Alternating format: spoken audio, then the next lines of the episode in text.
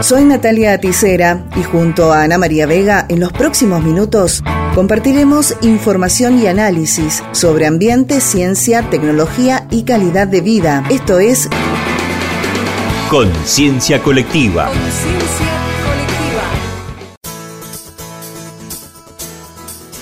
Hoy se celebra el Día Mundial de la Salud, dado que se conmemora el aniversario de la fundación de la Organización Mundial de la Salud en 1948. Cada año se elige un tema para esta fecha que destaca un área de interés prioritario para el organismo. En medio de una pandemia, un planeta contaminado y una incidencia creciente de enfermedades, el tema del Día Mundial de la Salud 2022 es Nuestro planeta, nuestra salud, para llamar la atención mundial sobre la interconexión entre los ecosistemas del planeta y nuestra salud. La salud de nuestro planeta está en riesgo por una triple crisis que está interconectada con la salud de las personas, cambio climático, pérdida de biodiversidad y contaminación. Proteger la salud de las personas requiere una acción transformadora en todos los sectores incluidos la energía, el transporte, la naturaleza, los sistemas alimentarios y las finanzas. Desde la Organización Panamericana de la Salud nos proponen pensar la contaminación ambiental que la misma humanidad producimos y cómo ésta impacta sobre la salud humana. Una de cada diez personas utiliza combustibles que contaminan el aire. ¿Qué podemos hacer? Aunque no lo sientas, está aquí. El aire que respiramos es un derecho. Una de cada diez personas en las Américas usa combustibles que contaminan el aire de sus viviendas. La contaminación del aire afecta la salud de millones. Intervenciones sencillas pueden salvar vidas, mejorando la calidad del aire de nuestros hogares reduce al máximo la combustión doméstica, elige energías limpias para tu hogar. Hoy es más importante que nunca cuidar el aire que respiramos en nuestros hogares. De ti depende. Eres parte de la solución.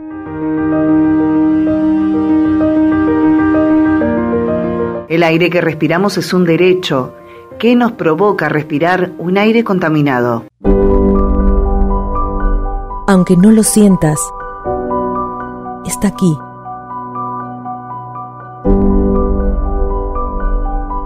El aire que respiramos es un derecho. Nueve de cada diez personas viven en ciudades con niveles de contaminación que exceden las recomendaciones de la Organización Mundial de la Salud. La contaminación del aire no tiene fronteras es un problema global que produce inflamación de las vías respiratorias, enfermedades cardiovasculares, neurodegenerativas, nacimientos prematuros y envejecimiento de la piel, y acaba con la vida de aproximadamente 7 millones de personas por año.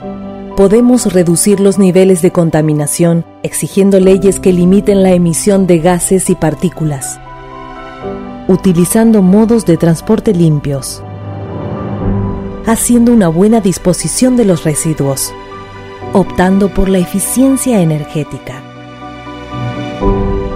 Eres parte de la solución.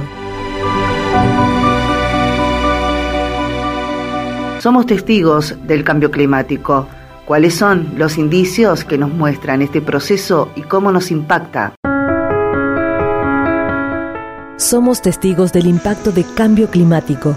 Las consecuencias de la quema de combustibles fósiles y la deforestación han alterado el clima global y los efectos ya se sienten.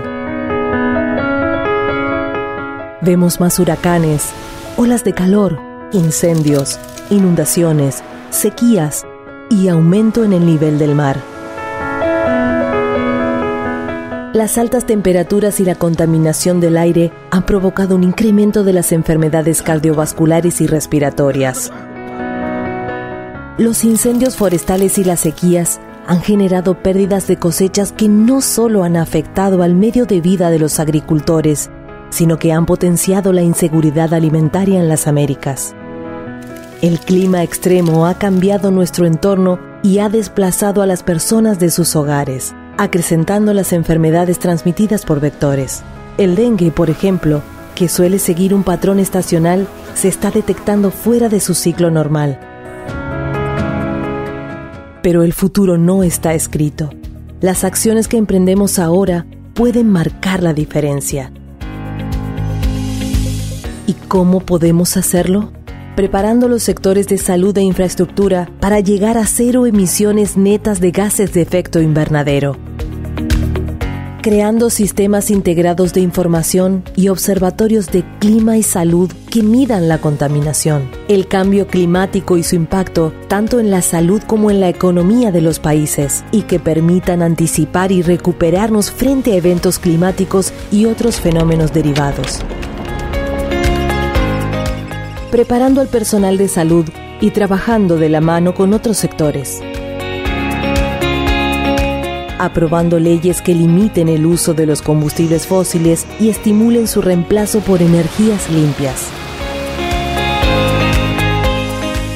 Apostando por sistemas de transporte menos contaminantes, más eficientes y saludables. Cambiando nuestros hábitos de consumo Si nos comprometemos ahora, podemos recuperar el planeta que conocimos. Por nuestro pasado y por el futuro, mantén la esperanza. ¿Estás listo? Los países del mundo mantienen reuniones para acordar acciones de mitigación ante el cambio climático. ¿Qué es el carbón H? ¿Y es observado por nuestros gobernantes?